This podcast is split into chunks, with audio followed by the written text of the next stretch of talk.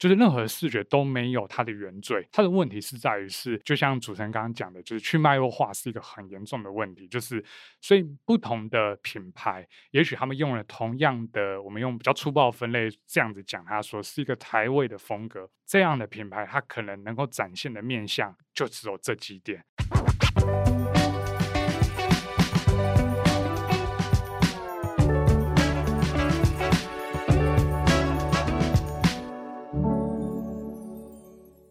在设计里看生活，在生活里找设计。Hello，各位设计关键字的听众朋友们，大家好，我是易欣，欢迎大家收听设计新商业单元。在节目开始之前，要跟各位听众朋友介绍 Shopping Design 风格经济学院五月的最新课程《商业里的视觉设计力》。在这堂课程里呢，我们会一起讨论，当设计作为一种文化传承的可能，它如何让传统跟现代共生共存，以及文化跟设计要怎么互相结合，才可以协助品牌创造更高的商业价值。那这一次的课程，我们邀请到了两梗创意、Block Club 大象设计以及东海医院设计工作室的负责人担任课程讲师。那欢迎有兴趣的听众朋友可以点击下方链接报名五月二十五号的课程《商业里的视觉设计力》。那刚刚在录音之前，我刚好在写这阵子纽约市更新城市识别的文章，那主要是在讨论为什么 I Love NY 这个识别推出新的版本之后，市民的反弹会这么大？那我觉得其实这阵子不光是纽约市的案例，任何品牌在进行重塑或是改造的过程当中，其实都会面临非常多不同的声音。但即便是这样，大家还是可以发现，过去这一季啊，各行各业都有非常多品牌重塑案例出现，不管是国内国外大品牌、小品牌，都有非常多的案例。那今天节目虽然不会特别聚焦在品牌的重塑，但是我们邀请在品牌识别、品牌转型、规划、美术指导上都有经验的两梗创意的艺术总监李维宗 Chino 来到节目现场，跟我们分享设计师如何去挖掘品牌的灵魂，打造一个由内而外具备一致性说服力的好品牌。欢迎 Chino。嘿，大家好，我是两梗创意的艺术总监 Chino。那我就像我刚刚前面有讲到，蛮多近期有蛮多大中小的品牌开始投入了识别重塑。那其实两梗经手非常多品牌识别的打造，可不可以请 Chino 跟我们分享一下，就你的观察，哎，rebranding 跟 branding 之间有什么差异在操作上？是，呃，rebranding 跟 branding 其实对我们公司来讲，或者是我个人的处理方式，其实有蛮大的一个差异不同。rebranding 其实基本上就是一个旧有品牌。或者是一个旧品牌需要去重新再造的状况，那通常他们都是会碰到一些问题，才需要去改进。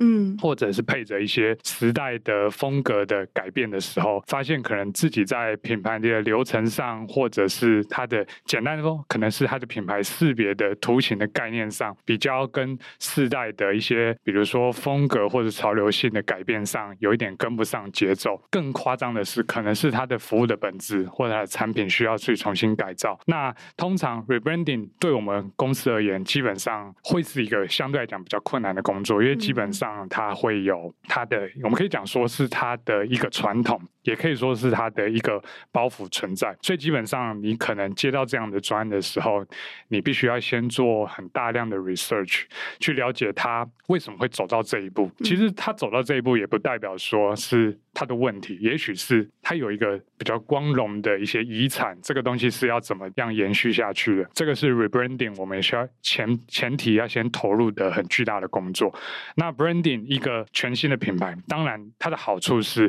它是一个完全没有包袱的，它是一个像个新生儿这样的概念。可是新生儿它的挑战是在于是，可能前期在市场上已经有同类型的品牌已经站好它的位置或者地位了，你要怎么挑战这一些已经就有品牌的呃一个威胁或者是一个竞争的时候，你要去帮他想的方向就是一个完全不一样，大致上会是这样。嗯我觉得刚刚听起来，不管是 branding 还是 rebranding，其实两者都会经历一个厘清品牌的本质的一个过程。那还蛮好奇，在设计师在进行这件事情的时候，通常会进行哪一些引导，让品牌可以更呃聚焦的。知道说，哎，我的品牌到底是要怎么样才可以，呃，设计出一个真的符合这个品牌本质的一个识别或者设计。呃，就像刚刚主持人所讲的，不管是 rebranding 或 branding，进到我们两梗创你的做法的时候，基本上都会先，因为我们公司有不同的部门，第一个部分是企划部，那企划部的状况是我们一定会先聆听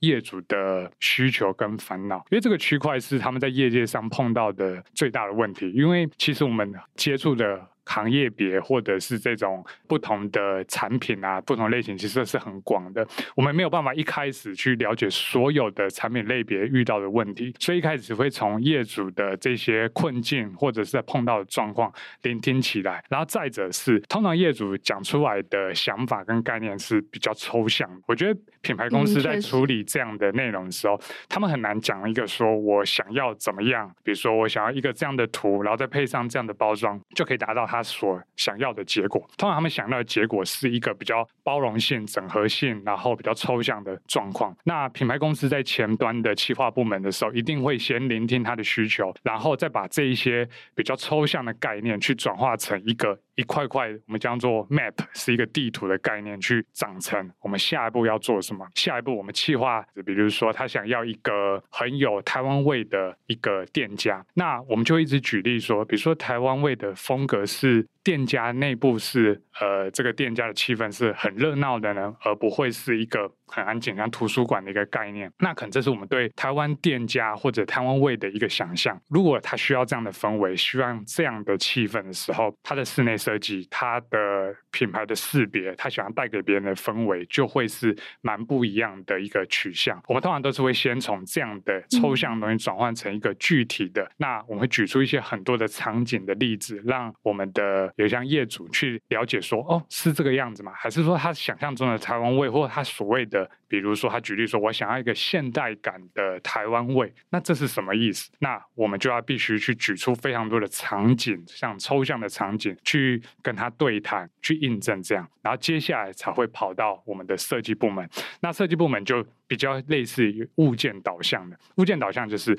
比如说他想要成成为这样的一个风格的品牌或者一个这样的物件的时候，那它可能所需的呃识别是缺乏了什么？比如说它有很多不同的媒材或者媒体的接触点，我们称为接触点，比如说网站、实体店面或者包装。提带这些东西都是一个品牌接触客户很重要的点。那我们再分门别类的，透过设计的设计师的想法，然后再把这个物件一个一个的完成。那这样子就可以让客人从抽象的概念引导成一个具体的结果。蛮多的品牌主或是业主来找设计师合作的时候，其实他们不一定这么具体的知道说自己的需求，或是他可以很清楚的表达说，哎，我的品牌就是一个什么样子。那作为品牌公司或是设计师，嗯、如果说可以给品牌端一个建议的话，因为我们其实蛮多听众跟跟课程学员都是品牌端的，是的听众，那。呃，您会怎么样去建议品牌端需要在找设计师合作之前，会需要做哪一些的准备？了解，呃，我觉得这一块一个点是我们做品牌其实跟单纯的做设计有一点点落差。落差点是，呃，一个品牌它前提是很需求一个好的商业模式。如果它没有一个好的商业模式，它的设计，比如说它的视觉上多有张力，或者是它的包装上呃很有想法，可是这一个商业模式基本上是不成立的。比如说，它无法长久而循环的获利，或者是它的获利的条件是非常严苛的。可能一个餐厅的满座率可能平日都要九成以上，那才能去打消它的开销啊、开支这样子。这个是很困难的。所以第一点，我们还是希望能够跟业主会谈一下它的商业模式，这个是还蛮重要的。再来第二点，当然这一块通常不是业主的专业，比如说讨论一个气氛的想象，我们当然不会直接跟他讲设计这个品相，因为我觉得设计对我们公司而言，我相我相信每家公司不太一样，在我们公司而言，它会是摆在比较后端的。一个讨论的点，前端的东西先完讨论商业模式之后，会进到一个，比如说，如果它有实体店面，它就会是一个场景的想象的讨论。你会需要这一个店面的感受是热闹的排队的呢，而且还是或者是一个安静有气质的一个场域。这个东西我们会以这样的方式先来讨论说。以你的商业模式能不能达到这样的一个场域的想象？接下来才是透过这个场域，它会有很多种的变化性。通常我们当然不是比较不建议客人用比较呃大规模的一些想象，比如说日式的风格、美式的风格，其实这很多是你的产品本质是不是能符合这样的一个调性去做。这个东西是一个比较我们讲说粗暴的分类，那我们比较不建议这样子讨论。其实业主也不用太担心，基本上有一个好的商业模式，以他有这个样的一个观察之后，这个气氛的讨论，其实我们可以从这个中间找到很多设计的切入点。嗯，那因为其实我在一次的访纲准备之前，其实有看到 Chino 另外一个访谈的内容。其实我觉得你提到一点，我觉得蛮有趣的是，是你有说视觉审美它其实是会疲乏的，然后有灵魂的特色的品牌才能够透透过设计打开无限的可能性。那我就还蛮想延伸您这个这个这句话来、嗯、来讨论一下，就是您觉得怎么样的审美最终可能会沦为某一种疲乏，而品牌的灵魂又该如何透过设计这件事情被强化，或是被挖掘？是我我觉得这个视觉的审美会疲乏，这个的定义是在于是说，其实我们在所谓的商业设计，嗯、我这样定义它好，就是我们的设计通常都有搭配一个商业模式，没错，不管是品牌或者一个活动。这些都是一个商业模式在后面运转。其实，我觉得主流文化，所谓的主流文化，比如说流行乐，也有现在很流行，比如说像嘻哈音乐，像这样的东西。那嘻哈乐其实来自于一些地下次文化的概念，可是它被主文化容纳吸入了之后，它会取一些比较表征的符号来做。嗯、对，那人们可能不了解这样的文化的背景的时候，就会觉得这个文化的本质可能就是这三块、这三点或者这两点，比如说，他就是像嘻哈文化的概念，就是可能一个人比较会念很多的词啊，然后找一些押韵，就是有一点去脉络化了。对，他就是有一点像是这样的方式在处理一个，嗯、其实他的文化是很深很广的。但是因为我们在品牌的沟通上面，它有所谓的沟通成本，就是一个人会每个人注意力其实有限的，他可能十秒钟看这个品牌，他知道哦，你可能想要传达的意义是这样，他的沟通成本不能太高，越沟通成本越高的品牌，通通常是，比如说它是它的售价或它的受众是金字塔比较顶端的客群，越大众化的的品牌，它需要的沟通成本是要需要比较低的。视觉疲乏这一点会存在于这种状况，嗯，比如说现在很流行的台位这样的一个，当然台位并不是不好的一个点，就是任何视觉都没有它的原罪，它的问题是在于是，就像主持人刚刚讲的，就是去脉络化是一个很严重的问题，就是所以不同的品牌，也许他们用了同样的，我们用比较粗暴分类这样子讲，他说是一个台味的风格，这样的品牌，它可能能够展现的面向就只有这几点。然后，因为它的本质，比如说它的产品本质跟这个他们外面挂的这样的一个视觉的美感上是比较没有关联性的，它能够从这样的文化抽取出来的一些论点或者是视觉上就会越来越少，所以就会造成这样的视觉疲乏。嗯，所以我我前我之前有讲到一些说，如果能够找到有灵魂的特色品，就可以打开这样无限的可能性。它的点是在于是，如果你的品牌，呃，这个品牌的本质，它的产品是跟这个文化有完全的关联性的话，它就会是一个源源不全的源头。比如说，我举例一个不好的例子，我想要做一个日式风格的肉燥饭，对，就像肉燥饭可能是一个很台式的元素。可能业主喜欢日式的风格，我们举例是一个粗暴的讲法，就是像那样日式的排版，或大家对日式的想法可能是比较干净简洁的东西。OK，它这两个的元素可能基本上文化上当然都会有一些相关联，但是它不是源自于它的东西，所以它的手法就会变得比较公版、公式化。那如果举一个比较好的例子是，比如说我开了一家台湾的手工艺品店。那它的风格，它的视觉上，大家可以看到的东西是跟台湾味是有关联性的。那你看它的产品本质，它的文化的本质跟它的视觉是一致化的时候，就不会流流入一个呃视觉平平板，然后疲乏的一个东西。它可以透过说它产品的本身的形状。或者是它的气味，这些东西都可以传达一个品牌的概念，因为它本质是一模一样的。嗯、所以如果能够找到这样的契合度，这样的相关联度是最好的。嗯，因为其实就如同刚刚 Chino 说的，其实蛮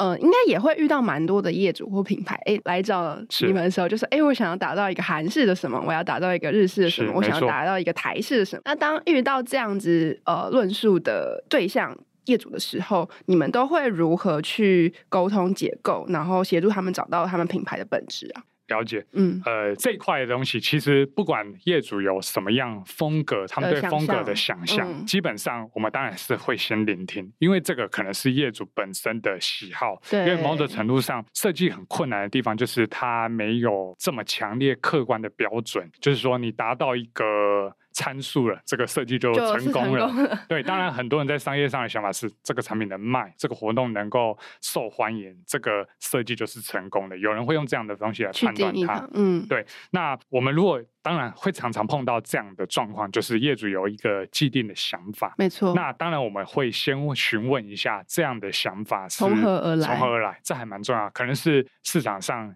呃，先行的品牌已经这样子做，然后是成功的，然后再来是他可能自己本身的文化背景是跟这有关联性的。那当然，这个也是他的品牌的定位跟别人不太一样的方式。如果我们知道说，OK，先先行的品牌就在市场上已经有同类型竞争了，已经是这样的风格的时候，我们当然会询问业主说，这样的方式，因为已经有一个重复的内容的时候，是一个。然后说他可能没那么冒险，因为已经有一个先行成功的案例。可是他失败的比例其实可能也会很高，因为这个东西已经基本上它的视觉价值已经在市场上被。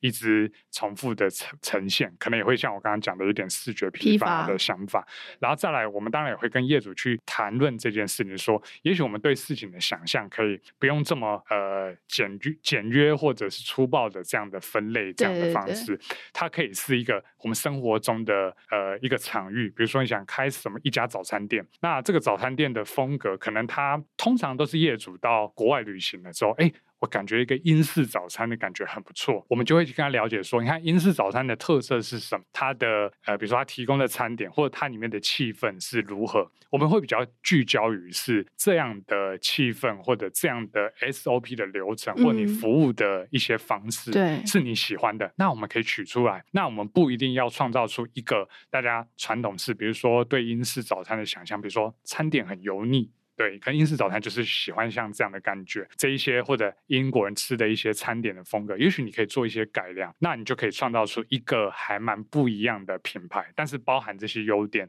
的方式。嗯，所以我们当然还是会跟业主去分析这些点，然后切入这一些方式来。把这样的品牌完成。嗯，就刚就像刚刚 Chino 讲的，其实，在以餐饮业店家来说，其实现在市场非常饱和，然后竞争也非常激烈。是就是以就是特别是在台北，可能各种各样的不同国家系的餐饮，其实都有非常多不同的呈现的方式。就你们的观点来说，你认为一个品牌它之所以在同性质的商品之中，或者同性质的店家之中，它可以脱颖而出，它的最关键那一点是什么？除了刚刚您讲到就是本质很重要之外，是我我觉得如果同类型的商品这一块，以我们目前公司的观察跟经验来说，对，我觉得其时机点是非常重要的。就像商业跟设计上都有一个点，就在于是一个一个很棒的 idea，它也许三个人都想想到这个 idea，可是谁先付诸实行，这个点是。就被谁先占有这一点？对，因为我们这这一个问题是谈到同类型的商品，没，没有错，它的时机点还蛮重要的。比如说现在很流行，大家很流行的某一种呃可能风格的店家，那如果你的时间点切入的是在竞争对手比较少的时候，那当然你的话语权就可以先被占住了。我觉得这问题就在于是，就像这种摇茶品牌的状况一样，就是这个点是是谁先发明某一种餐呃茶。茶点啊，或者是茶茶类型的品牌，这个东西是我觉得在同类型品牌时机点是很重要的。然后第二个是我们要找出相似中的不同点。听起来有一点吊诡，我明白。对，相似中不同点，就像是比如说举例，像我们邻近的国家日本来说，他们在 outdoor 这个产业是非常盛行的，它有非常多的 outdoor 品牌，但是这些品牌都是提供给呃不同的，比如说社会阶层或者消费族群来来使用。有的品牌就是你可以感觉出来，它是那种奢豪露营的一个方式。对，我们有谈到露营这一块，有的品牌它是属于是实用。用型、价值比较高的状况。虽然都是露营的品牌，那露营这个品牌的流程跟市场上其实已经很多新进品牌在加入了。那你就要如何从这样的同类型的市场，比如说你进入的时机点可能已经稍微晚一点了，但是你可以把自己塑造成一个，比如说你可以跟很多品牌做联名，你是一个很呃很活的一个品牌的形象，你类似像一个平台，你是一个开放的平台，跟各种不一样的品牌联名，把这样的呃比如说。户外生活的东西带入生活化的一个方式，比如说你的家里也许可以放个类似像户外用品的一些的器具或器物，然后在生活家里面使用，你的品牌就跟其他的专业型的户外的用品这样的区隔性就拉开了。嗯，嗯，所以大致上我觉得是时机点。第二是寻找这种相同性质中的不同点，这个也是蛮重要的。嗯，那回到比较设计面来谈，因为其实刚刚 Chino 讲到，其实呃，你们在跟品牌合作过程中，呃，最前面的步骤是会先跟品牌一起抽丝剥茧它的品牌的本质，然后呃，最终最后一个步骤才会是呃设计的过程嘛。但是反过头来说，其实对于消费者来说，他第一眼认识跟看到的接触点其实是。设计在现在这个资讯非常爆炸的时代，相对于过去，要让消费者记住这件事情也变得非常困难，因为大家可以接触的东西也变多了，然后资讯的来源也变多了。那就你们的观察，就是设计跟设计师在这个爆炸时代，他他之于品牌所扮演的角色是什么？然后以及呃这么多不同的 icon 或者是品牌识别，它必须要在不同的载体上被呈现。对，那它同时都要可以被。记住这件事情的困难性，跟你们怎么去做跟消化这件事情。这个问题啊，其实是复杂的。我们要比较有自信的回答这个问题的点，就是在于是说，比如说一个品牌，如果它是一个我们讲说它是一个比较大型的品牌，它有很多的接触点，比如说它有网站。它有实体店面，还有快闪店线下活动，这样的方式就是我们要好好跟业主谈说，每一个接触点都有它的任务取向。就是比如说网站，我们也许让他有一点好奇心，就是我们的一些产品的规格在网站上也许不用放的这么多，我们让他希望让他的流量导向他的实体店面。有的时候有些品牌要相反做，就是让他在实体店面试用了之后，让他的电商的流量变大。你你要不同的品牌会有不一样的做法，比较害怕比较不好的模式就是有有些会很着急，就是希望。一个 logo 就承接了所有的资讯，就是我、嗯、我这个 logo 要让人家看起来很聪明，但是要看起来 购物很呃很方便。那这个 logo 其实它就是一个简单的图形，它要怎么样承接这么多复杂的任务，就会让这个 logo 变得有一点点四不像，对，或者是变得太复杂了。就人的呃专注力其实一天都是有限的，而且我我相信它是有一个上限值的，就是你。多看了一些东西，你就耗损了一些专注力。那人一天看那么多网站啊、书本，或者是听到别人讲话，这些东西都是会耗损这些东西。所以我必须要做的，就是要好好的安排这一些任务给不同的接触点。只要他达在这接触点达到他的相关型的任务的时候，它就是一个好的做法。嗯，因为其实呃，我们也发现到，就是近期有蛮多，因为我刚刚讲，刚刚听到那个 logo 的关键字啊，就是呃，因为现在。现在的 logo 其实它必须要被呈现的载体非常多，包含可能可能平面的视觉，然后可能到小到手机的载具，然后甚至是穿戴装置，它都必须要可以被呈现。所以就是有发现，现在 logo 的趋势有一点走向某一种。大家好像都越来越像，或者是对对对对对对。那 Chino 在做这样子 logo，所以他如果必须要服务各种不同载体的时候，会不会有这样子的？这算是限制吗？是，当然这个谈到的是比较设计面 detail 的符号的想法。当然，这在设计的手法上有很多种可以弥补它的方式。比如说，我们提供的版本，呃，这个版本是适合印刷的。比如说，这个图形是适合印刷。那如果我们知道这个东西也会放在数位的载体上。比如说，呃，行动装置或者网站上，我们可能会比如说在很小的视觉范围内的时候，我们尽量会。我们的粗细啊，像这些笔画东西，其实我们都有多做修正。嗯、也许业主或者一般人看不太出来，看不出来这些修正，但是它是必须的。它可能多一批手、两批手，在穿穿戴装置啊、行动装置上就有很明显的落差。当然，就像刚刚主持人所讲的，就是现在的一些品牌上，因为数位化的流行性，有点相对于它的风格或者它的图形的样式上，会有一点点相接近。接近嗯、但我觉得这是人类史上。很常见的一个方式，就 不同的，它代表了一种时代精神，就是我们也许这个时代的精神，就是类似这样的一个扁平化，然后沟通成本下降的一个方式去沟通。当然，来找上我们的业主。他追求的东西不一定是这么数位化的一个、嗯、呃载体的方式，它很多都是有实体店面。店面那这块东西我们就会有比较大胆或者是比较放松的一些规则，可以放在这个东西来呈现。其实也是要看业主的类别。当然，我们也会帮业主在不同的媒材上做很仔细的微调，这个是一定一个专业的公司一定会这样进行的调整。嗯嗯嗯。因为其实那个两个人合作的品牌产业跨度蛮大的，所以我在看你们目前的一些合作案例的时候，也在想说，哎，其实面对每一个不同的产业，它其实有不同的调性需求，甚至产业跨度非常大的话，它的知识也非常的不一样。是。那对于团队来说，在这些非常大跨度的品牌合作过程中，你们分别感受到的机会跟挑战是什么？我想说，大家要一下子懂传产，然后一下子又要懂餐饮，嗯、然后一下子懂数位数位媒介，所以在这个过程中，你们觉得最大的挑战、最好的机会又是什么？我我觉得最大的挑战，我觉得这个挑战是还蛮明显的，嗯、就是这个广度很广阔。我我其实很喜欢学野学日本一个设计师的的想法，就是他认为先从知识发展，就是任何东西你要知道它的标准是什么，你才能知道这个东西你可以做得更好，或者是你没有达到那样的标准，因为设计基本上。它的困难度是，它客观主观的想法都其实非常多的，会掺杂在这样的意见里面。那不同，比如说形式或者最后产出来的作品是什么，它要达到的标准，这个会不一样。所以，我们公司内部的团队其实花蛮多的心力在 research 这一些的想法，或者是面对这个产业的。标准到底做到什么程度？那这个东西是我觉得是我们最大的挑战。要不然，其实它后半部的一些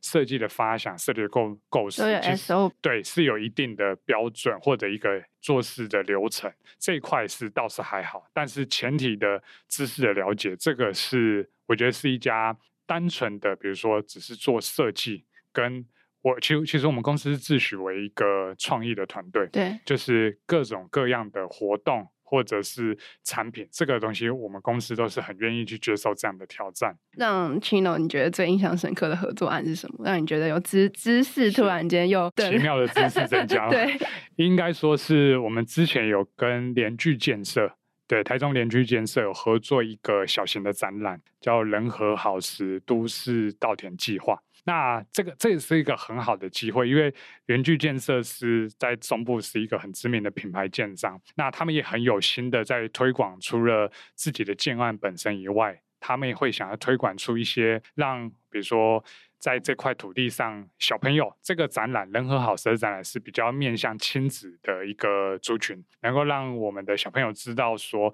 这块土地在建了高楼大厦之前，它的样貌是怎么样。那我们的稻米，它因为它这个东西是跟稻米跟稻田是有关系的，这个能够喂养我们的主食，我们有没有真的很了解这样的一个农作物跟人跟土地的关系，找回这样人跟土地原始的关系？那基本上我在没有 承接这个专案之前，我对稻米的知识量可能就 是很有限，很有限。对对，大概知道什么蓬莱米啊这种米的种类而已。可是对米一年到底台湾是几货？然后它到底是跟什么样的四季的节气这些配合，或者是以前在呃都市化之前，这个土地我们都是种什么样的品种的米？然后我们是怎么采收的？这些知识量其实并没有非常的多。我们去承接这样子的一个小型的展览，除了去了解它以外，因为亲子它是一个很不一样的客群，它要让小朋友不能觉得枯燥，他要在。互动的过程中去了解这些小知识，所以我们团队其实蛮用心的在。展品的设计上，让它作为有一些互动性，就是比可以让小朋友去触摸，或者做一些小型的模型，可以让它做一些拉取，然后让我们展品的高度也是符合小朋友可以去接触的这个状况。嗯，所以这也是我们团队去了解到一些关于人的身高跟这样的互产品的互动的范畴啊，或者尺寸大小，这个东西也是我们会去在这样的展览学习到的东西。然后再者是，其实如果是一个非常严肃的展览，可能人来的一些呃意愿性可能会有一点点消减，所以我们也在里面置入了一件类似像这样的一个快闪店，就是因为那时候是一个夏天，很热的夏天，所以我们会在这样的活动结束之后。可以去更换一个饮品，冰凉的饮品。那它也是类似像一个小型的快闪店，在这样展览里面，嗯，那我们也会去衡量说，到底呃知识量跟趣味性这样的比例的拿捏，也是在我们这个嗯在这次的活动里面可以学习到蛮多的想法。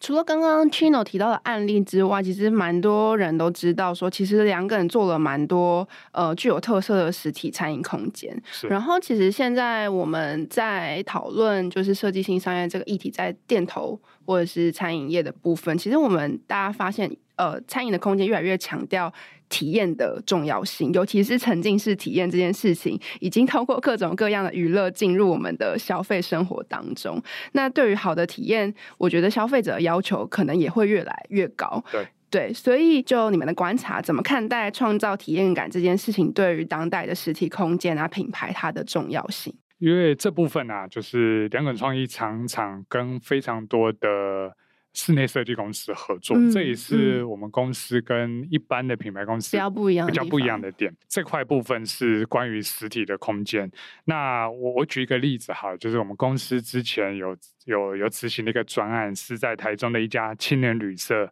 叫 Gacha Hostel。这一家青年旅社，因为它是呃，简单说，它是一个旅馆。它是个青年旅社，所以当然人在里面待的时间是很长的，不只是餐厅这么短的，可能两小时，他可能会度过一个晚上的八九小时的睡眠时间。青年旅社其实这一块，我们当初在承接的时候，我们其实就是很注重所谓的沉浸式的设计。那这一块东西，所谓的沉浸式就是这种无感的体验，从你接触到这个空间，接触到这个品牌，听觉闻到的味道啊，这些东西可以完全的。不会有违和感。好的品牌就是让你觉得不会有任何矛盾，就是你会感觉到哦，这就是它的味道啊，这个看起来是属属于它的一个气质。其实我们一一开始有去做一些研究，那会发现，其实，在台湾的青旅社会遇到一个很严重的问题，就在于是它被注重的点可能很重要，就两点，一个是它的地点，一个是它的价位。就是我观看很多的设备，其实已经蛮好的。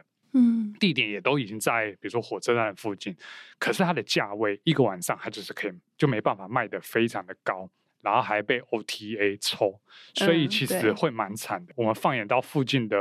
呃设计大国，比如说日韩两国来说，他们其实拥有很庞大的观光产业，他们的青年旅社也非常多有特色性的方式。那当时我们在承接这个品牌的时候，有去日本做了考察。就是两天去了非常多家的地方去看考察他们的状况，你会发现有一点是非常多的人选择这些青年旅社，不是单单只因为价钱跟交通而已。如果一个产业只剩下这两点的话，它非常难做，它很辛苦，设计在上面的琢磨就会很少。他们通常都是有一个，比如说一楼是一个立饮站着喝酒的。趣味的店，然后里面可能有个 DJ 在放歌，它会让年除了年轻人以外，或者想要体验这样的文化的旅客，去想要选择这样的呃青年旅社。当然，他们的基本的设备，其实台湾的青年旅社都不会输他们，其实都有一定的水准。那我们就把这样的概念带回了这个 Geisha 这个青年旅社的内容，我们会发现，我们会所所谓创造出一个。第三空间，也许有点像星巴克这样的一个第三空间，就除了工作跟休息以外，你会需要有一个与人交流的这个空间。那这个空间其实很重要的是，你不能让人家觉得尴尬。比如说，如果你的这个空间是一个很正式的餐厅，当你没有点餐的时候，你处在那个空间，你就会觉得有点尴尬。诶他的椅子都排得很整齐啊，嗯、你站在那椅子旁边是不是很奇怪？所以我们就会发现，那什么样的空间会让你觉得，即使我没有点餐，只是聊天，或者是我的朋友有点餐，我跟他聊天并不会尴尬呢？类似像酒吧、咖啡厅的感受，像这样的东西，就是我们会讲出来一些项目，比如说它的位置是错落的。或者是它不是这么的整齐式的桌椅的设计，它可以用一些不同的，比如说桌椅的安排，它不是这么的标准化，它可能每一个每一张都有不一样的形态。那这个其实已经超越单纯的品牌，比如说识别设计的想法。但我们一开始去做是呃这样的做 research 的时候，就会先把这些抽象的东西先。纳入这样的一个想法之后，当然我们也有跟室内设计公司合作，我们也会一起讨论说这样的做法是不是可行的。所以，我们把它的公共空间就打造成一个类似像放松酒吧的一个方式。那它除了睡觉以外，还可以有一个可以交流的一个概念，或者是这样的空间性。其实我们上周前几周，我们也有邀请了那个。就就是前几年 rebranding 的 Kia 的总裁来聊他们的品牌重塑，然后我觉得他讲到一个蛮有趣的点，是他认为说，就是能符合需求、有内涵，而且可以创造共情，并且能卖的产品，它才能创造出它的影响力，就完全扣回了我们设计新商业这个单元想要想要谈的议题。那今天想要延续这件事情，想要请教 Chino 的事情是，符合需求、有内涵、创造共情且能卖的商品，它其实。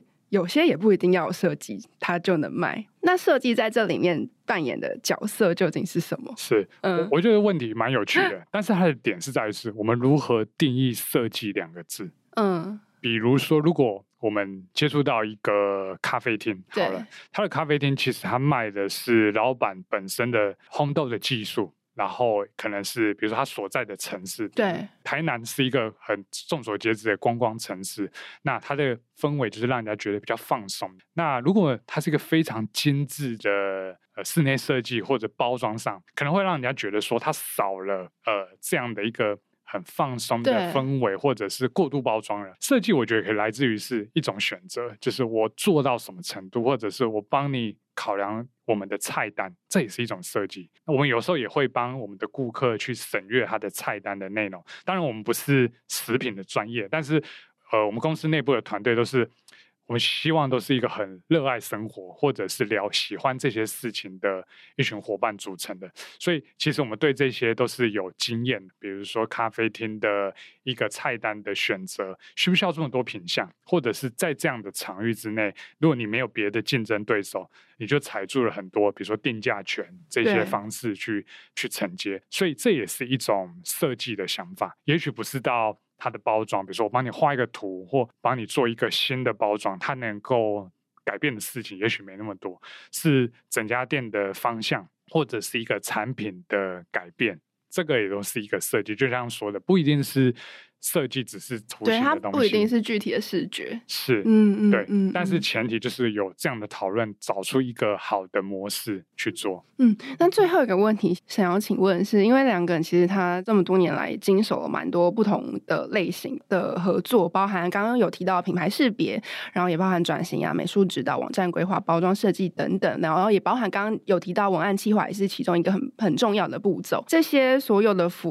务涵涵盖的范围相当的。广啊，对于团队自己来说，工作的想象或定义是不是持续的在扩张？在这个这么这么竞争激烈的时代，那这些这些改变的背后，对团队来说带来的挑战又是什么？对，没有错，就是一个品牌，其实。呃，包山包海，没错，就是刚刚讲的，从 是具体的到虚拟的，到有形到无形的服务，这个都是品牌包装的或者品牌本质的一部分。当然，这个挑战是在于是我们要接纳多不同类型的人才进来公司的团队，嗯嗯、就是也也许比如说人他是非常懂音乐的，那不代表他不能在品牌公司或者是这样的设计团队里面。做出来的贡献。如果他其他的没有那么了解，但是他对音乐这个这样的文化跟这样的特色是，是、嗯、我们也会有对这样的方式有一些需求。对，比如说，通常我们都会跟呃我们同事讲说，你除了设计以外，你有没有别的兴趣？什么什么都可以。其实，比如说，有的人会喜欢养植物。有人很喜欢看漫画。不要不要以为说这个是一个好像没有用的一个一个嗜好，嗯，其实这些东西都可以反映在我们的设计或者在我们的品牌的架构上有很多的呃协助，所以基本上可能不会是我们。一般大家想象中就是可能设计系毕业、功课好的乖乖牌这样的一个人选，嗯、我们通常会需要是他对文化上是有渴望，他对比如说他喜欢运动，这也是一个非常好的面向，因为运动现在也是一个显学，他可以把这样的对运动的态度或者追求的方式摆入。对一些品牌上的，比如说态度的文案的撰写啊，或者是对这些品牌未来的蓝图的构想，它都是一个很大的方式的延续。嗯，所以其实基本上是我们希望团队里面，或者是未来的展望，就是能够对不同的文化上都能够。了解，而且能够喜好，那这是他喜欢的。嗯，他可以在这样挑战上存活的很好。可是，如果是那种比较单纯是只会画图，或者是比较一板一眼的这样的话，他确实他遇到挑战会比较辛苦，会比较辛苦。对的，他要自发去的、自发性的去学习这些新的东西。因为其实我最后一题是想要问那个 Chino。给那个新生代创意工作者的一些建议，但我觉得其实刚刚已经稍微回答到。我觉得某种程度上就是打破那个专业的边界。不管是你如果是设计专业工作者，你其实也要扩张你的领域；你如果是非设计专业工作者，你其实也要了解更多的美美学、美感跟设计。没错。然后两者之间交互融合，可以创造出新的火花。是，没错。那今天非常谢谢 Chino 来到我们的节目，跟我们分享两个在过去这段时间对于品牌的一些概念跟想法。那今天的节目就到这里，最后还是要再次邀请大家，如果听众朋友对于设计新商业议题还有任何的好奇，或是希望听到我们专访哪一位你很感兴趣的对象，都欢迎留言让我们知道，并留下五星好评。那除此之外呢，也欢迎持续锁定设计关键字的 Podcast，或到 SD 的脸书官网 IG 来追踪我们设计关键字。我们下次。见喽，拜拜。